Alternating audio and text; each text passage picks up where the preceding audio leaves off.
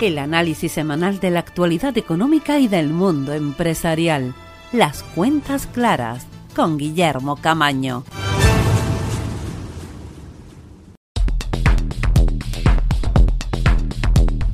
Bienvenidos a una nueva edición de Las Cuentas Claras en este eh, lunes 8 de marzo de 2021. La semana pasada se publicaba el decreto ley 2-2021 de 1 de marzo, por el que se regula la concesión directa de subvenciones dirigidas al mantenimiento de la actividad de personas trabajadoras autónomas y pequeñas y medianas empresas de los sectores más afectados por la crisis derivada de la COVID-19. Estas eh, ayudas directas que eh, pues precisamente el día antes en titulares se anunciaban como eh, bueno, una inyección de, de, eso, de ayuda para pymes y autónomos por importe de 400 millones de euros, pues eh, se materializan, en este caso, en este decreto ley, en 84 eh, millones de euros como importe máximo del crédito, repartidos en 18 millones para autónomos sin asalariados y 66 millones para pymes eh, y autónomos con, asalariados por importe de 66 millones de euros. Eh, cuando lee uno el decreto, la verdad es que eh, pensando en, autónomos y, en pymes, se le cae, digo, el, el alma a los pies, porque no perdamos de vista que los posibles beneficiarios de esas ayudas son eh, pymes y autónomos cuya facturación haya caído al menos en un 30% durante el segundo semestre de 2020 respecto al mismo periodo de 2019. 30% eh, de caída en facturación, eh, pues dependiendo del tamaño del negocio, desde luego representa más que el importe máximo que se puede llegar a percibir por solicitud de 25.000 euros como establece la propia convocatoria. 25.000 euros en el mejor de los casos estamos hablando. Y yo me pregunto en qué estaban pensando aquellos que tuvieron, eh, que tuvieron, que tomaron parte en el diseño de semejante medida, que no han sido únicamente aquellos que, que gobiernan en la comunidad autónoma de Canarias. Me consta que, ha habido otros participantes y, de alguna forma ha habido connivencia incluso con aquellos que debieran de representar a los afectados y a los potenciales beneficiarios, porque tengamos en cuenta que, eh, como decía, el máximo de 25.000 euros por solicitud es solamente eso, un máximo. Eh, en función de los distintos parámetros que se utilizan para cuantificar la ayuda que finalmente se concede y que va en función de la caída de facturación y, también en función, entre, otras, entre otros parámetros, del número de trabajadores de la pyme o, autónomo en el caso de pymes y autónomos con, con asalariados. Eh, es todavía más sangrante el caso cuando se tiene en cuenta el mecanismo de eh, administración de esta subvención, el mecanismo de, de, asignación o de decisión a la hora de eh, identificar a los beneficiarios. Y es que eh, lejos de considerar, digamos, la, la extremada urgencia de la situación y las eh, extremadamente difíciles circunstancias de esos pymes y autónomos que hacen esas solicitudes, pues se añade el, mecanismo de una especie de, fiebre del oro o, corra usted eh, y, bueno, ya veremos qué pasa con el último, porque a partir del día que se abre el plazo para recibir las, las solicitudes, que es este próximo día 10 de marzo, eh, se asignan o se adjudican las subvenciones en función de el orden de llegada.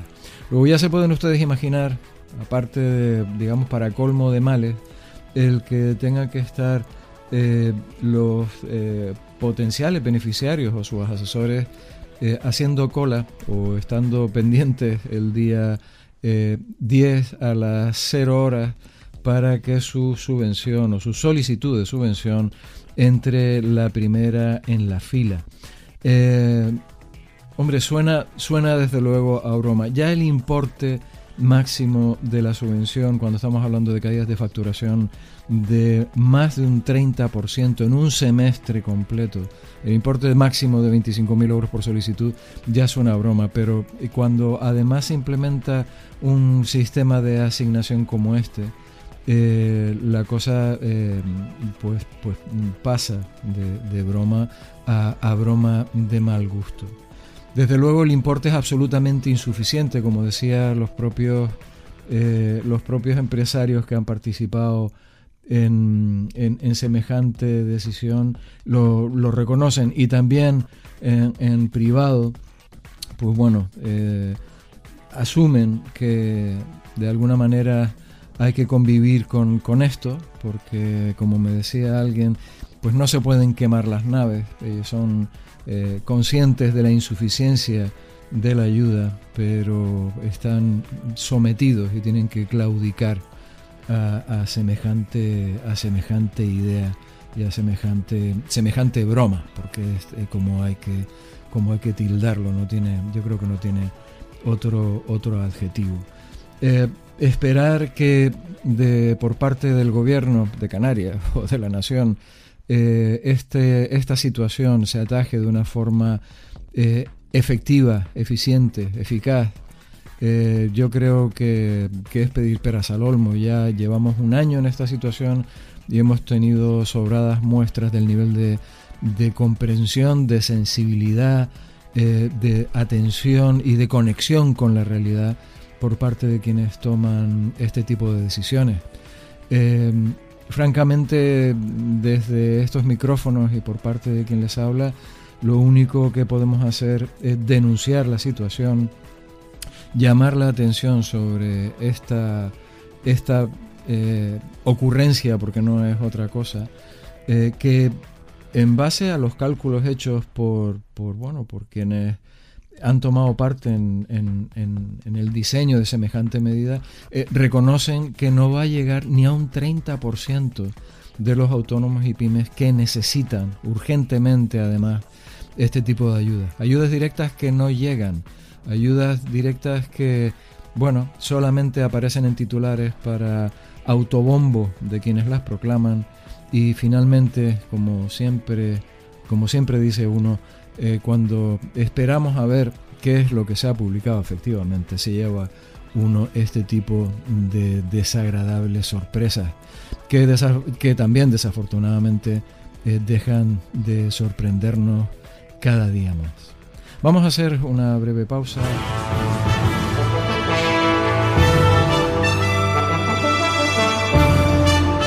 Escuchan las cuentas claras con Guillermo Camaño en Faicán, red de emisoras.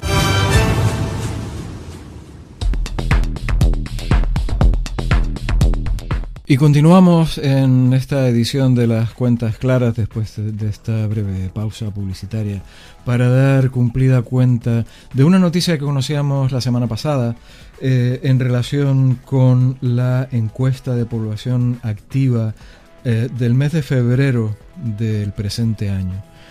Y la noticia era que eh, se habían destruido 30.000 empleos, eh, más de 4 millones de parados eh, se contabilizaban y los ERTE se descontrolaban hasta los 900.000 trabajadores en esos expedientes de regulación temporal de empleo.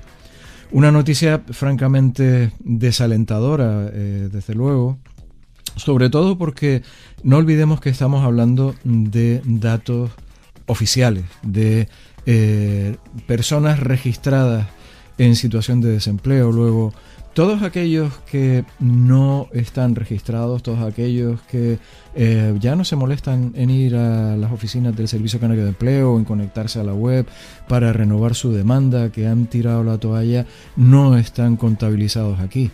Eh, y son y son muchos y, nos consta.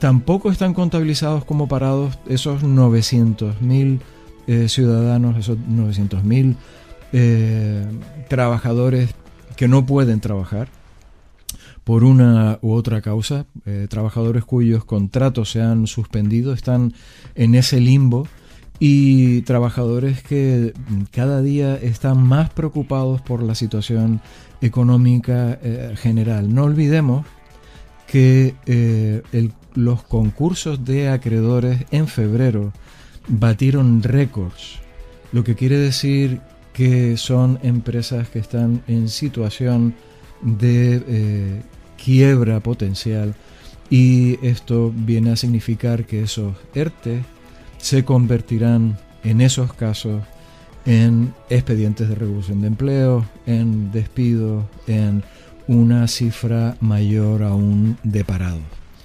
La situación de las empresas es francamente preocupante, eh, aún teniendo en cuenta, y esto es un dato importante, que hay una moratoria desde el inicio de eh, la, primera declaración del estado de alarma por fuerza mayor, hace ya de esto un año.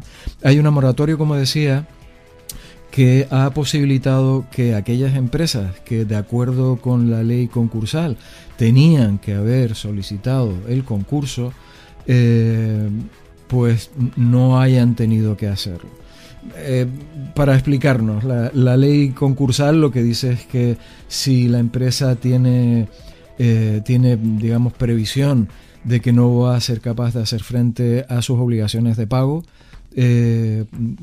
resumiéndolo mucho, pues que tienen que solicitar el concurso de acreedores. Y esto es una medida de protección de, la empresa, de protección de, los acreedores para que se puedan finalmente hacer frente a esas obligaciones de pago para proteger el empleo, eh, etcétera, etcétera.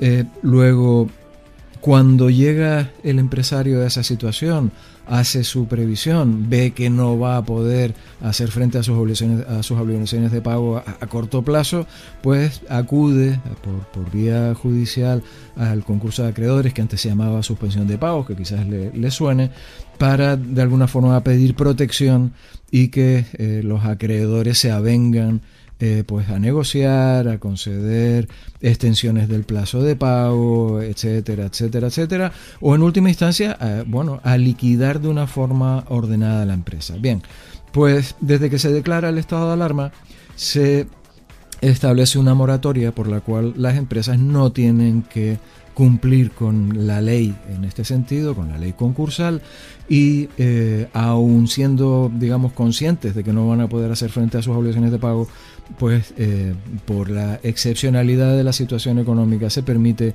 que no cumplan y eh, es una situación, digamos, que mantiene eh, en la UCI con respiración asistida, con todos los métodos para evitar el, colapso de la empresa, eh, permite, digamos, que se mantenga la empresa en ese, en ese limbo o, como de alguna forma también se les llama, se permiten que existan esas empresas zombies. Eh, ¿Qué es lo que va a terminar ocurriendo con todas esas empresas? Esas empresas que solicitaron los créditos ICO famosos, que se endeudaron para, eh, bueno, con la perspectiva de que iba a ser una situación transitoria y desde luego no tan larga como la que estamos padeciendo, eh, ¿qué, se esperaba? Pues bueno, que con, ya digo, con esos créditos eh, pudiesen hacer frente a sus necesidades de liquidez a más corto plazo. Por otro lado, la medida de los ERTE pues también facilitaba la flexibilidad necesaria para que eh, durante un periodo determinado de tiempo pudiesen seguir eh, existiendo, pero sencillamente ese plazo termina o, tendrá que terminar. El seguir eh, prorrogando esa situación, lo mismo que los ERTES, el seguir prorrogando esa moratoria, lo único que hace es alargar esa, esa situación en la que está esa empresa en, digamos, cuidados paliativos hasta que sencillamente termina eh, por, colapsar, termina por, por, ir a la quiebra. Y las consecuencias de mantener esa situación de, limbo eh, son peores eh, a medida que pasa el tiempo.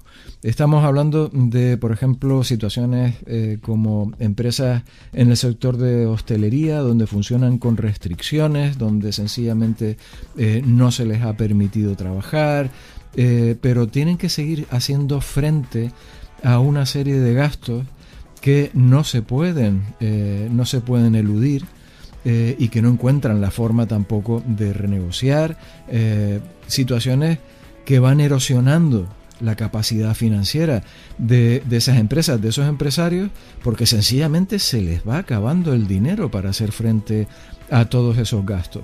El hecho de demorar la decisión de ir al concurso de acreedores lo único que hace es agravar una situación que quizás, quizás, eh, si se coge a tiempo, puede eh, revertirse y esa empresa puede volver a la senda de, la normalidad. Pero eh, ya digo, situaciones en las que se mantiene, eh, además durante un periodo de tiempo tan largo, ese deambular eh, como un zombie, sin, una, sin una solución clara a la vista, desde luego no, es no son situaciones en absoluto deseables.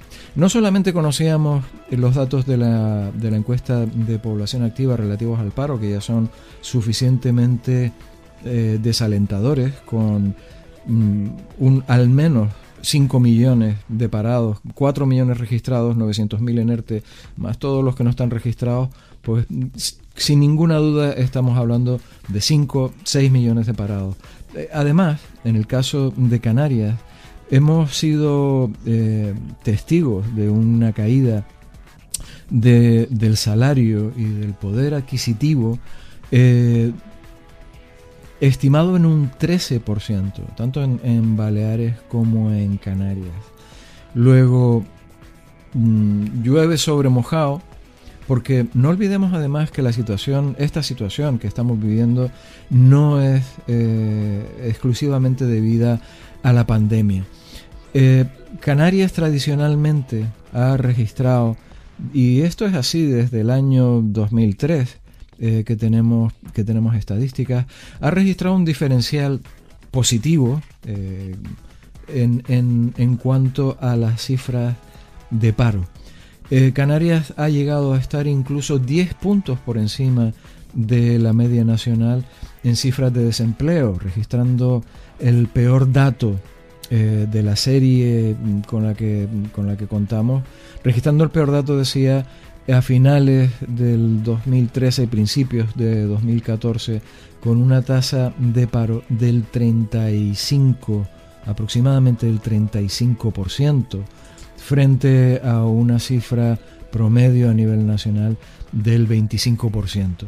Los datos relativos también a la estructura de la población, que está en esa situación de desempleo son especialmente eh, desalentadores, con una tasa de desempleo juvenil que eh, en la actualidad eh, está en el orden del 40% a nivel nacional. son cifras comparativas que yo les invito a que si tienen curiosidad eh, no se queden solamente con lo que están oyendo, sino que eh, buceen un poco en, esos datos y que, y que los vean. Eh, son cifras em, que están disponibles en el Instituto Nacional de Empleo. Pueden encontrar también publicaciones por parte de, del, diario Expansión, que tiene también un servicio de recogida de, de estadísticas y que son eh, especialmente eh, clarificadores. Eh, como decíamos, la subida de los concursos ilustra ese agotamiento de las empresas cuando ya llevamos un año de, estado de alarma y, de haber pasado por confinamientos y restricciones, etcétera, etcétera.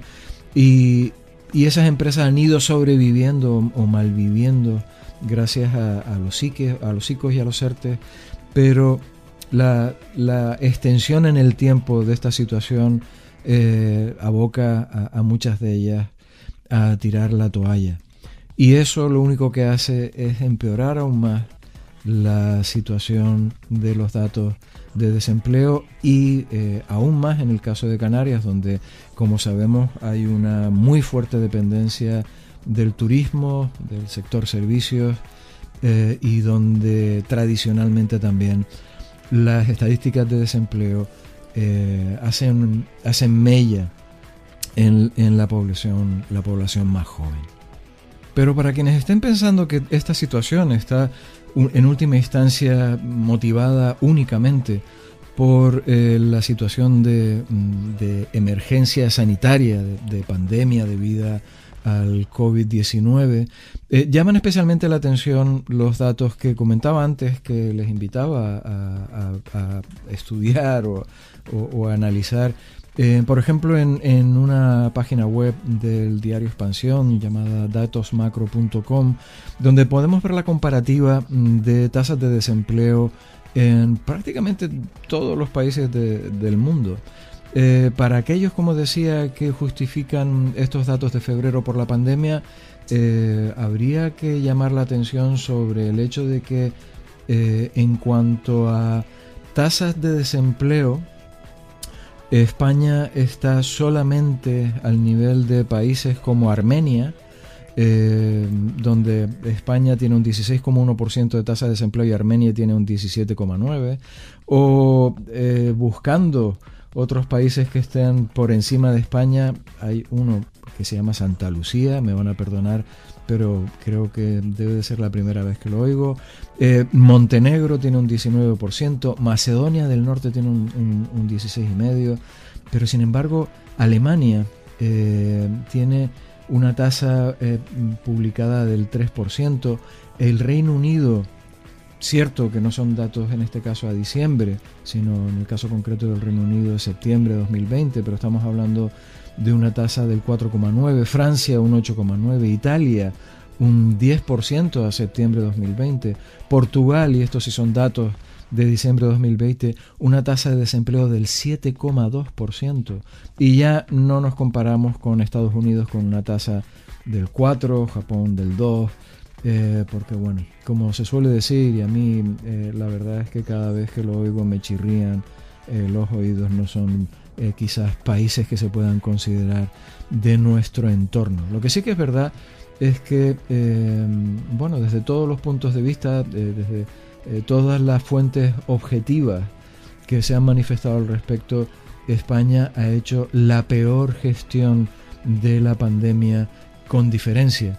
Y ya digo, eh, viendo o comparando cifras comparables, eh, desde luego los datos de, paro así lo atestiguan, porque la situación de pandemia ya en septiembre de 2020 o desde luego en diciembre de 2020 estaba más que, eh, digamos, patente y manifiesta en los países con los que nos estamos comparando.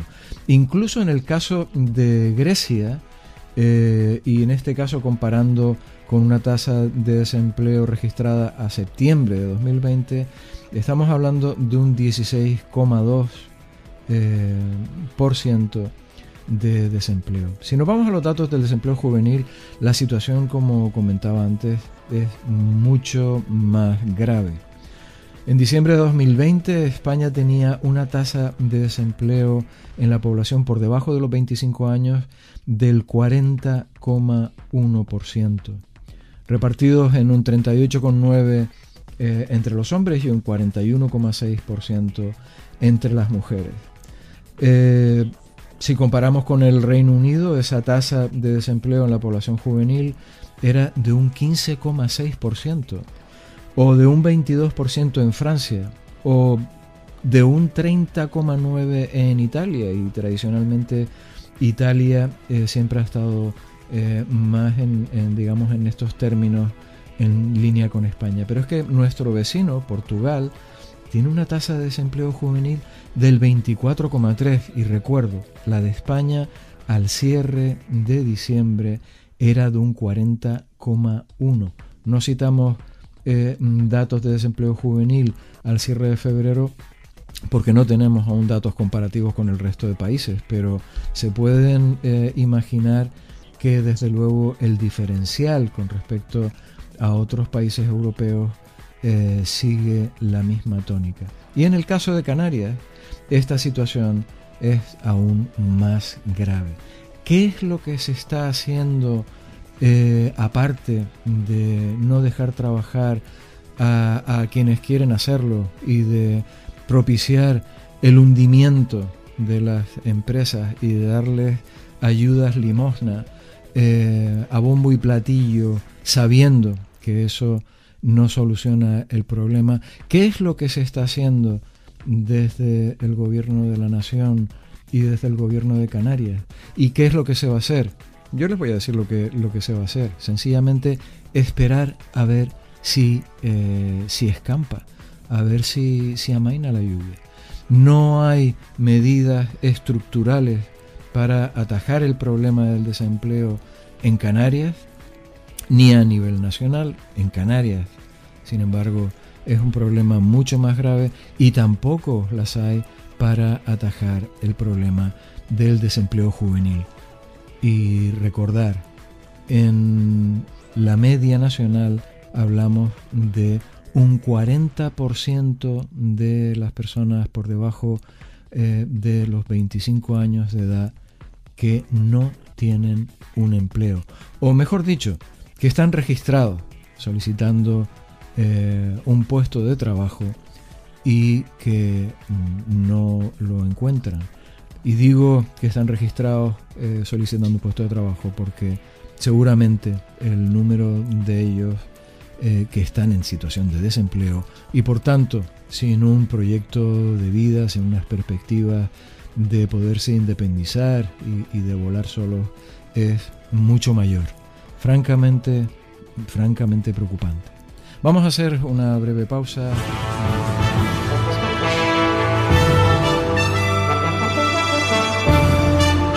Escuchan Las Cuentas Claras con Guillermo Camaño en Faicán, Red de Emisoras.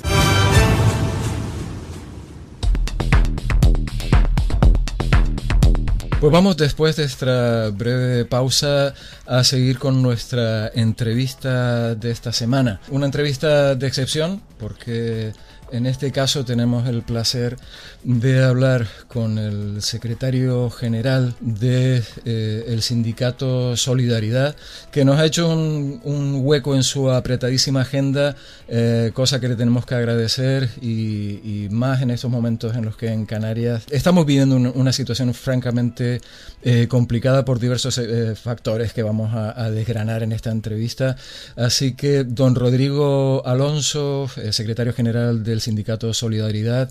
Eh, muy buenas tardes. Eh, Guillermo, pues muy, muy, muy buenas tardes y la verdad que el, honor y el placer es mío el poder dirigirme a todos los canarios desde vuestra desde vuestra emisora porque bueno como tú muy bien has dicho la situación que se está viviendo en Canarias ahora mismo es una situación dramática y es una situación en la que tenemos que poner eh, todos de nuestra parte para solucionar cuanto antes.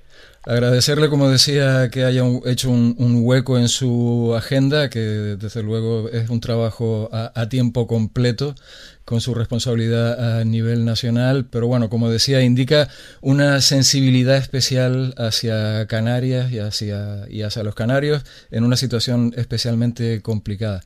Si me lo permite, eh, haciendo un poco de historia, eh, en el mes de julio del pasado año, eh, Santiago Abascal anunciaba que se iba a, a crear un sindicato y en septiembre, si no me equivoco, efectivamente pues cumpliendo la palabra dada, se creó el sindicato Solidaridad. ¿Realmente eh, había necesidad de, un nuevo sindicato, don Rodrigo? Bueno, el sindicato eh, lo impulsa Vox y nace eh, debido a, a, esa, a la situación que se encuentran los trabajadores ahora mismo en España. Los trabajadores en España se encuentran huérfanos de alguien que los represente, que los proteja y que los defienda de verdad. El sindicalismo en España al final eh, ha derivado en la connivencia de los sindicatos de clase, los de sindicatos eh, tradicionales, con el gobierno de turno, incluso también en connivencia con la propia patronal, eh, con lo cual esos problemas reales de los trabajadores no se han visto reflejados en unas medidas que hayan solucionado esos problemas, sino al contrario, al final viven una situación de precariedad eh, paulatina en el tiempo y al final ven como su salario pues cada vez, eh, como decimos, pues le cunde menos, ¿no? O sea, el poder adquisitivo del trabajador cada vez es menor. Y eh, en este sentido entendemos que eh, ya que los, los sindicatos tradicionales lo han abandonado, pues entendíamos una necesidad imperiosa de, bueno, de constituir un sindicato que sea una verdadera herramienta para los trabajadores, una herramienta en la que, en la, en la que los trabajadores eh, pues puedan protegerse y defenderse, y el sindicato Solidaridad, pues que sea esa representación de esos trabajadores. En el caso, por ejemplo, de Canarias, que es un caso que podría asociarse también muy, eh, muy común al sur de España, Andalucía, eh, son, son regiones que están acosadas tradicionalmente por un paro estructural en el que los uno de cada dos jóvenes no tienen empleo. Pero eso no es una consecuencia de la pandemia, sino es una consecuencia de unas políticas de empleo que han llevado a esa situación. Y eh, entendemos que hay que luchar para eh, que nuestros jóvenes puedan labrarse un futuro, puedan tener un horizonte cierto, y aquel joven que no tenga un puesto de trabajo, que no tenga un trabajo digno, le será eh, prácticamente imposible poder incluso plantearse el hecho de formar una familia.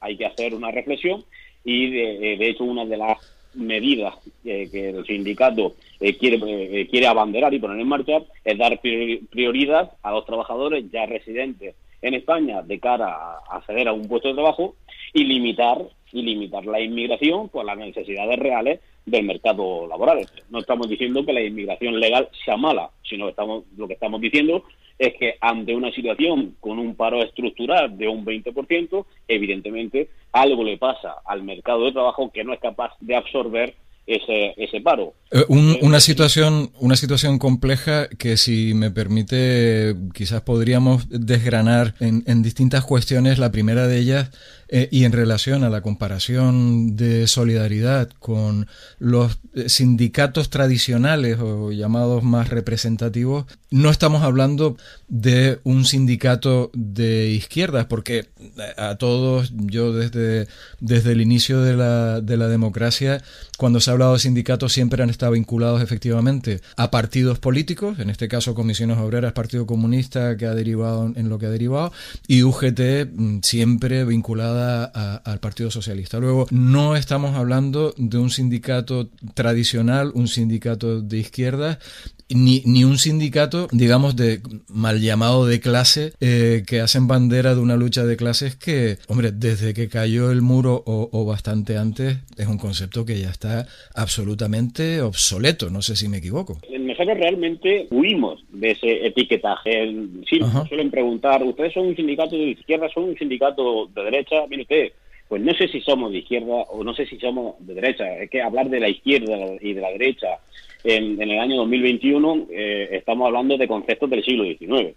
Es decir, es que no se trata de eso. Eso es precisamente lo que lo que es el debate que siempre ha habido entre el sindicato de, de, clase, ese sindicato convencional, ese sindicato tradicional. Ese debate es el que siempre ha estado encima de la mesa. Nosotros no queremos ese debate. Que la gente, que los trabajadores, que el parado, que el joven, que el pensionista, que nos defina como quiera. No nos importa esa etiqueta. ¿Qué es lo que nos importa? Pues nos importa que se defienda a los trabajadores, que se les proteja, nos importa que se establezca un salario mínimo interprofesional que garantice el derecho a una vida digna, pero no tal y como se ha estado abanderando por la clase política hasta ahora. Es decir, un salario mínimo, pero no a costa del empresario, ni tampoco a costa del trabajador. Porque debemos de recordar algo muy importante.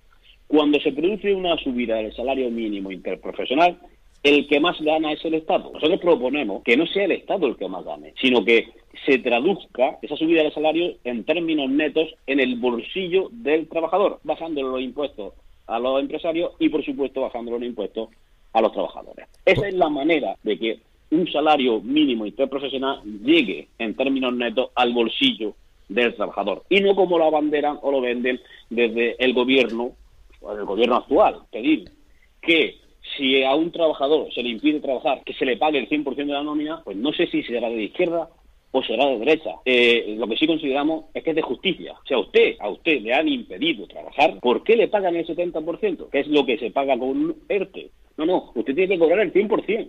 Porque usted está haciendo frente al 100% de sus gastos. Efectivamente. Eso, eso es de derecha, eso es de izquierda, no lo sé, Guillermo. Lo que no podemos olvidar, por otra parte, también es que estamos en el país de las pymes, eh, la mayor parte de ellas, además, empresas familiares, donde, bueno, la figura del empresario no deja de ser al mismo tiempo un trabajador que ha asumido riesgos y que a su vez proporciona trabajo a otros. Luego, por eso decía que el concepto ese de lucha de clases, donde el empresario es el explotador y la explotación de unos por otros y tal, es un mensaje que, no sé, me da la impresión de que está desfasado o que por lo menos en nuestro entorno no tiene, no tiene demasiado sentido. No sé si me equivoco. Concretamente el dato es que el 98%, ojo, ¿eh? el 98% de las pymes en España tienen menos de 20 trabajadores. Ese es el tejido productivo en España, el 98%. Nosotros no estamos en contra, no señalamos al empresario, no, porque el empresario que haga las cosas bien, ¿por qué lo vamos a señalar? Vamos entre todos a intentar mejorar las condiciones de trabajo, las condiciones laborales de los trabajadores. Pero no es el empresario el malo por el mero hecho de ser empresario. Ni tampoco el trabajador es el bueno por el mero hecho de ser trabajador. Habrá trabajadores buenos y habrá trabajadores malos. Igual que hay empresarios buenos, igual que hay empresarios malos. ¿Sabe usted en lo que sí estamos en contra? Estamos en, contra en que las grandes multinacionales que operan en España, sus impuestos los paguen fuera. En eso sí estamos en contra. Eso sí lo vamos a señalar. Esta semana conocíamos los datos del paro. Eh, francamente desalentadores, 4 millones eh, de parados registrados, 900.000 registrados en ERTE.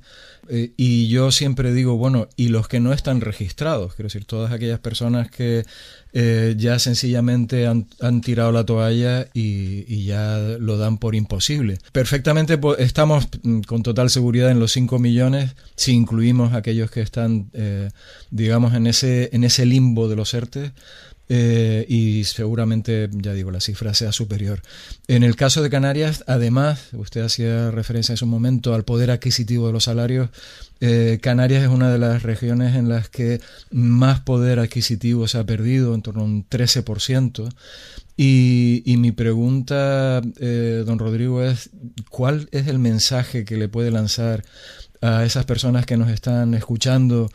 Eh, que están en esas situaciones, esas familias que, eh, bueno, en números crecientes tienen a todos sus miembros o bien parados o bien en situación de ERTE, algunos de ellos sin cobrar ERTE. Eh, ¿Qué es lo que les podemos decir? Miren, el Ministerio de Igualdad destina 450 millones de euros a la defensa del feminismo radical. 450 millones de euros. A la hostelería se le destinan cero euros. Ahora recientemente ha habido un decreto para ayudar a los autónomos en Canarias. Podríamos denominarlo como una ayuda limosna, porque no va a paliar en absoluto una, una merma de facturación de un año en el que prácticamente no se ha facturado nada. Pero sin embargo, por esta, por esta ideología de este gobierno, sí destinamos 450 millones de euros a feminismo. Y no condenamos, no condenamos este atroz suceso. Cuatro inmigrantes ilegales que estaban alojados en un hotel, que son expulsados del hotel por la ONG de turno por mal comportamiento y violan en grupo a una mujer irlandesa que vive en la isla. Este es, esta es la realidad que tenemos en nuestro país. Y nadie sale, nadie sale a quemar contenedores tampoco, ni, ni oímos a nadie hablando de, hombre, no ya de libertad de expresión, sino de libertad física, de libertad sexual, de libertad para transitar por las calles de nuestras ciudades, eh, pues con, con total tranquilidad y libertad. Y eso afecta a nuestros trabajadores, y esto afecta a nuestros jóvenes que están en el paro, porque esta inseguridad lo que hace es reflejar, reflejarle al turista que ir a Canarias puede ser inseguro y de esa forma mm, se va a destruir la industria más importante de Canarias y, y por supuesto del conjunto de España, porque un turista no va a querer ir a un sitio donde pueda poner en peligro su integridad física. No se, no se trata de, ser ni racista ni xenófobo, no, no, no, es una realidad. ¿El resultado cuál es? Inseguridad en nuestros barrios paro para de nuestros jóvenes, paro en el conjunto de la sociedad, porque ya no solamente los jóvenes, también están los parados de larga duración. Hay personas con 48 años que llevan dos más de dos años en paro y son personas que son más difíciles de incorporar al mercado de trabajo y al final se ven dañados por esta por esta situación. Estamos hablando de defender los derechos de los trabajadores de España.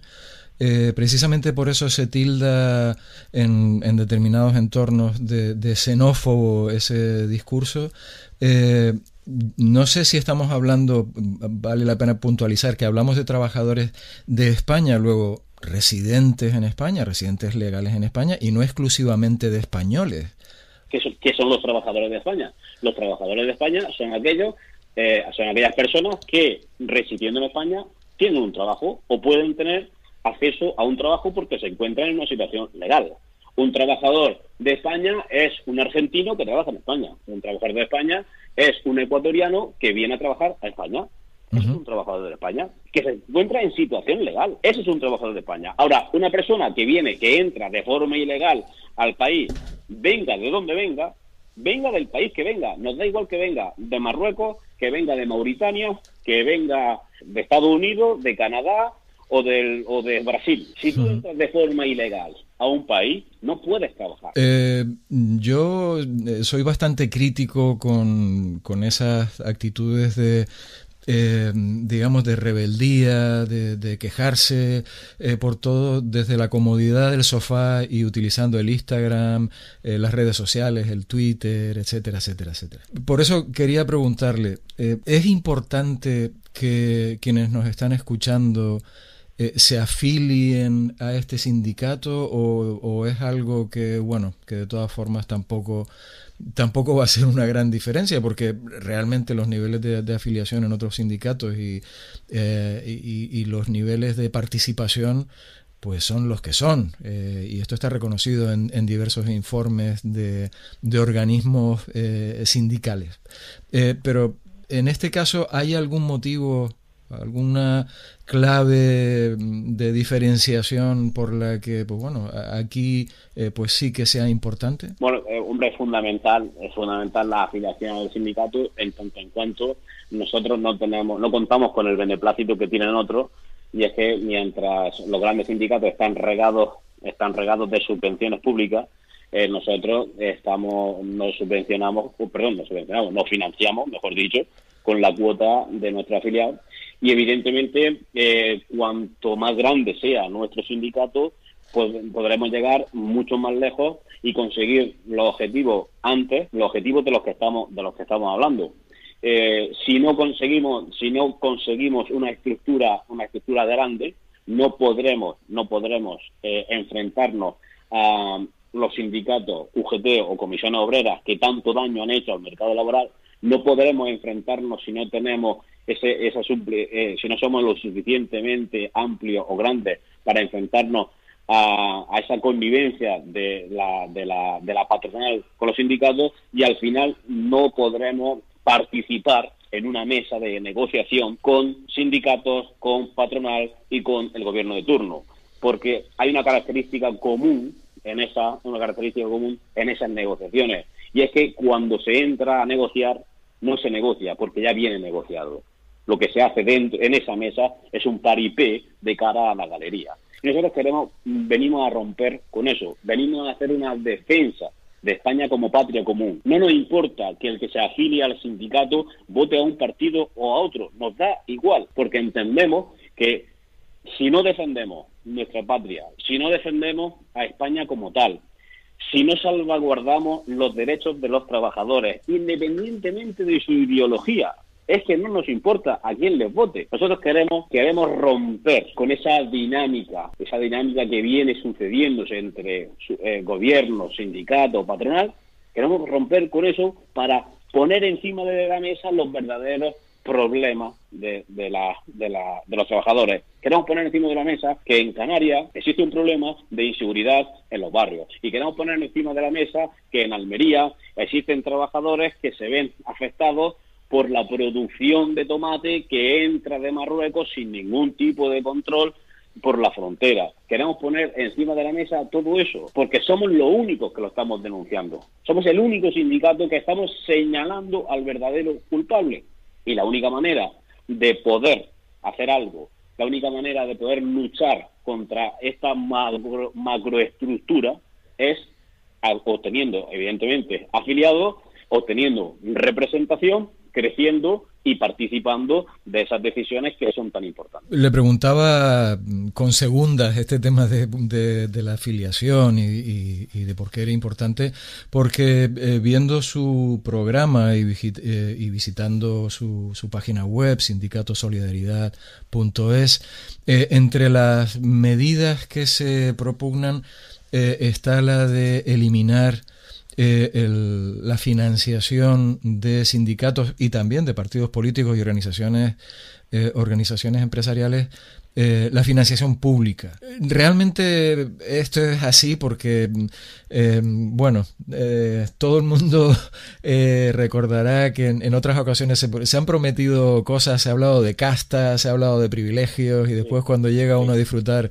de los placeres de la casta y de esos privilegios, se olvida de todo esto. yo le voy a le voy a contestar con, con, total franqueza. Mire, eh, queremos que se acabe con las subvenciones públicas a organizaciones patronales y a sindicatos. Sí, claro que queremos. Queremos que cuando se de una negociación en una negociación de, de, un ERE, un expediente de regulación de empleo, los sindicatos tradicionales cobran, es decir, son juez y parte. En una negociación de, de un ERE cobran por el despido de los trabajadores. Nosotros, en primer lugar, no vamos a cobrar de esa negociación, porque entendemos que ya la situación de los trabajadores ante una situación de despido es lo suficientemente dramática como para encima meterle la mano en el bolsillo. Pero a su vez estamos en contra de esas subvenciones públicas a organizaciones patronales y a los sindicatos. Claro que estamos en contra. ¿Queremos que se quiten? Claro que queremos que se quiten. Si podemos acceder a subvenciones que vayan dirigidas directamente a mejorar las condiciones de los trabajadores, las vamos a solicitar para dárselas a los trabajadores. Y esto, lo que vamos a hacer, lo que vamos a hacer para que la transparencia sea total, es anualmente vamos a auditar nuestras cuentas y las vamos a poner a disposición del Tribunal de Cuentas por si tiene a bien fiscalizarlas. Cosa que no ocurre con los sindicatos tradicionales, donde hay una absoluta opacidad de, de, las cuentas. ¿no? Exactamente. Eso es precisamente eso es precisamente lo que está ocurriendo y nosotros lo que queremos es hacer todo lo contrario. Por lo menos esas subvenciones que nosotros recojamos, mientras no se quiten para todos, esas subvenciones se van a destinar verdaderamente a los, a los trabajadores y no como ha ocurrido en Andalucía, donde UGT, donde UGT está siendo judicializado por desviar casi 41 millones de euros que debían de ir destinados a la formación de los parados y se, lo, y se destinaron a las redes clientelares tanto del sindicato UGT como del PSOE. La de cosas que se pueden hacer con 41 millones bien, bien empleados. Pues ¿eh? imagínese, imagínese en la situación que tenemos ahora mismo con 41 millones de euros, cuánto se podría hacer, tanto desde el punto de vista sanitario como desde el punto de vista socioeconómico. Don Rodrigo, para aquellos que nos estén escuchando y que, bueno, para, para los que haya calado su mensaje, quieran conocer más o que se quieran afiliar directamente a Solidaridad porque no necesiten más argumentos, eh, ¿qué, es lo que, ¿qué es lo que pueden hacer? Bueno, eh, nosotros tenemos habilitada desde el, desde el mismo día que se presentó el sindicato, el 14 de septiembre, está habilitada la página web sindicatosolidaridad.es, en el que puedes eh, afiliarte, eh, pincha en la pestaña de afiliate, te afilia, la cuota general es de 5 euros y ya tenemos, ya tenemos eh, a disposición de todos los afiliados, pues tenemos un gabinete jurídico, ¿verdad? Este gabinete jurídico ahora mismo lo tenemos centralizado en Madrid con colaboradores en prácticamente casi todas las provincias de España.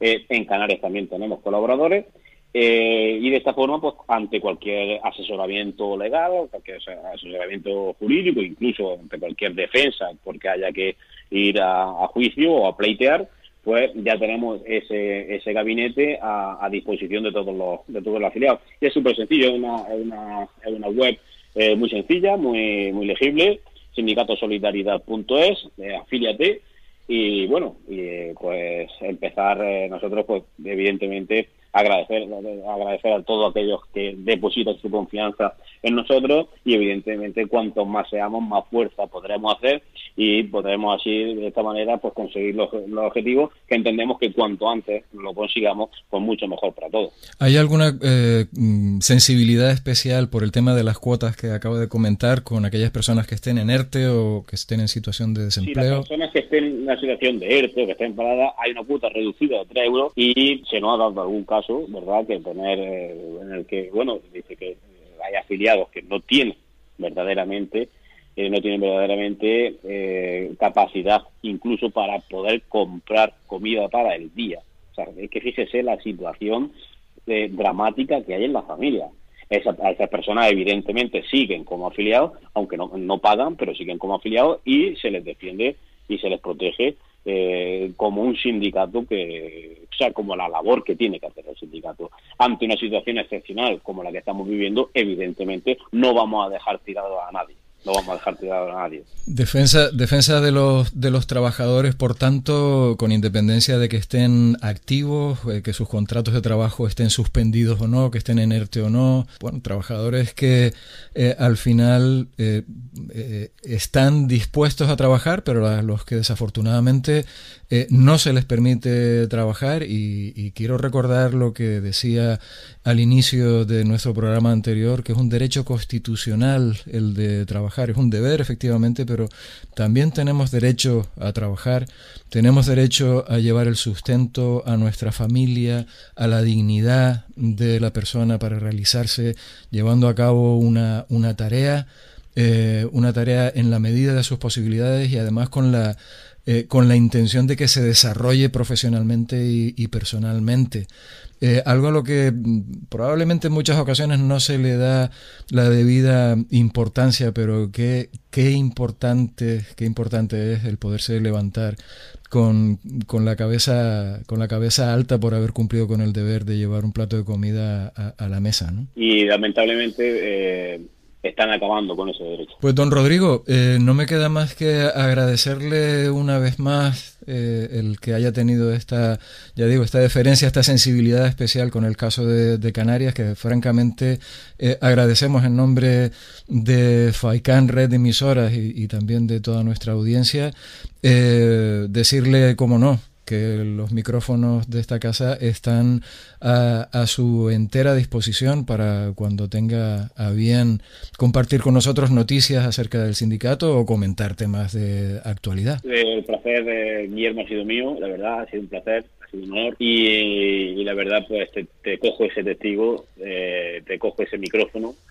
para poder seguir informando al bueno, para seguir informando a vuestra audiencia, a los canarios, eh, y para seguir avanzando verdad en este en este proyecto porque creo que es un proyecto que debemos eh, que debemos de impulsar entre todos debemos arrimar el hombro todos y al final conseguiremos nuestro objetivo que eso no me cabe la menor la menor duda pero evidentemente pues necesitamos del apoyo de, de, todos. Y como te he dicho al principio como te he dicho en medio de la, de la entrevista eh, nos da igual, nos da igual a quién voten la, gente, nos da igual, no, no buscamos eso, no buscamos eso, nos da igual que vote un partido, que vote a otro.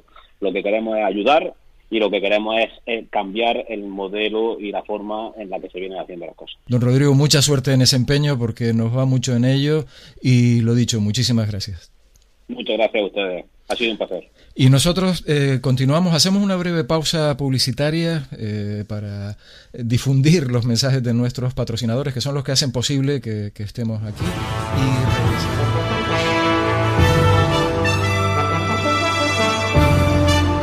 Y Escuchan las cuentas claras con Guillermo Camaño en Faicán, red de emisoras.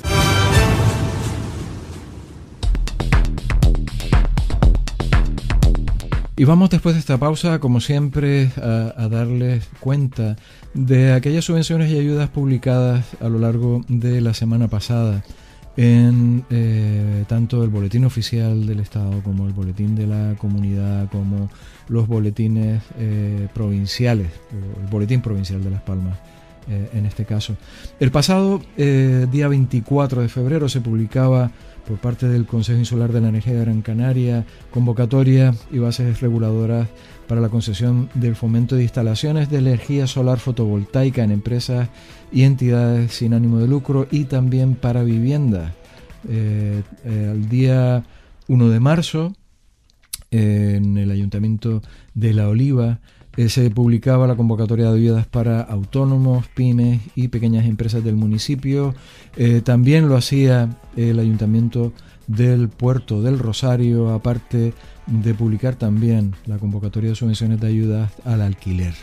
el día 3, el Servicio Canario de Empleo publicaba la subvención destinada a la financiación del programa de prácticas no laborales en empresas Practícate con la finalidad de promover y potenciar la realización de prácticas no laborales en Canarias de personas jóvenes eh, en aquellos casos para eh, en este caso perdón para mejorar su empleabilidad.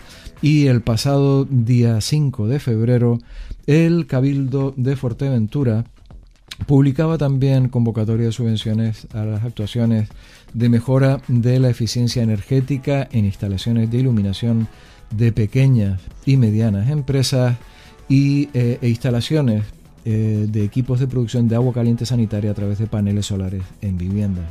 Y por último, también en esta línea y por parte del Cabildo Insular de Fuerteventura, la convocatoria de subvenciones a las instalaciones de autoconsumo en viviendas seguiremos en, próximas ediciones de las cuentas claras dándoles cumplida información acerca de todas aquellas convocatorias de subvenciones y ayudas que se puedan ir publicando.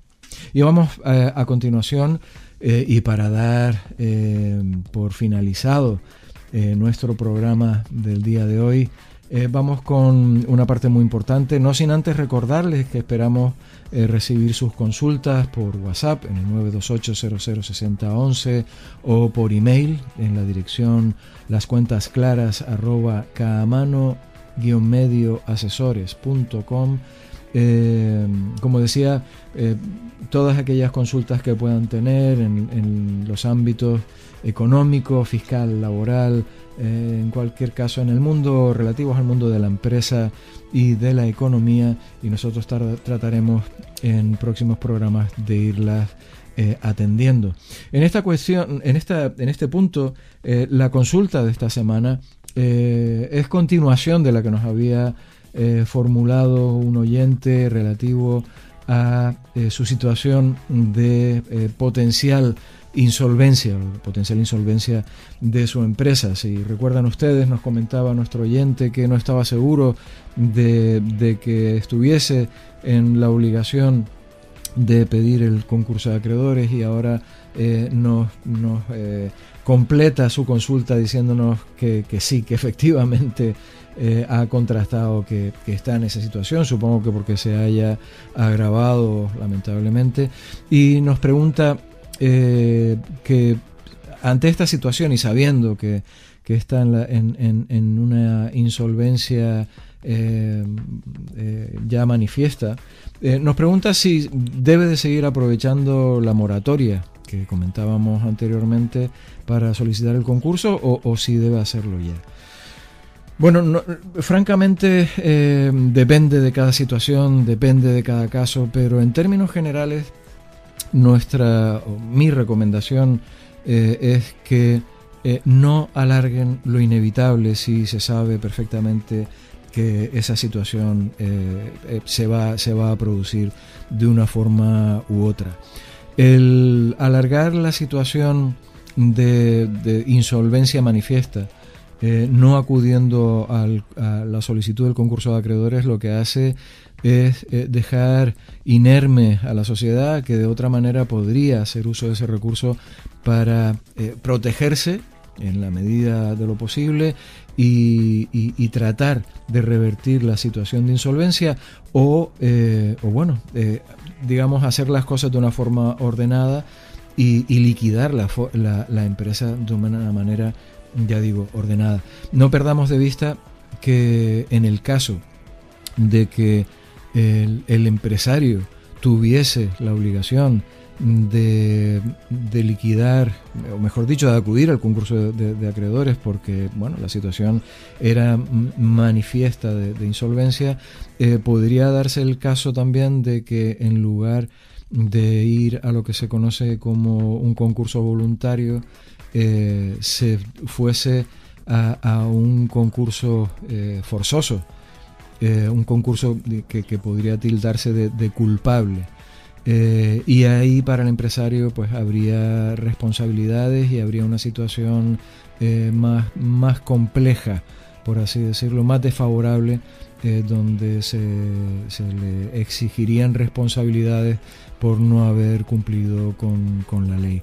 Luego, como decía, si sabemos que estamos en esa situación, no, no lo demoremos, vaya usted y pida esa protección legal que proporciona el concurso de acreedores. Trate de revertir la situación y en aquel caso en el que desafortunadamente eso no sea posible, pues entonces no queda más que ir a una eh, a una liquidación ordenada de la empresa. Cabe la posibilidad como situación, eh, digamos, menos desfavorable, incluso que si se garantiza la supervivencia de la empresa se pueda encontrar un comprador eh, o se pueda encontrar una, situación que, no lleve a la liquidación y digamos a, la muerte mercantil de, la empresa. Pero si no fuese así siempre es mucho mejor ir a, una situación digamos de liquidación ordenada porque para eso es para lo que en última instancia sirve la legislación concursal y la figura del concurso de acreedores. Y hasta aquí nuestro programa de hoy. Eh, les esperamos en una próxima edición de Las Cuentas Claras donde trataremos de responder a sus preguntas, trataremos de eh, bueno, darles nuestra visión crítica particular eh, acerca de todo el acontecer en el mundo de la economía, de la empresa, del trabajo, todas esas cuestiones que eh, tanto nos afectan y que esperamos que sean siempre de su interés. Hasta la próxima semana.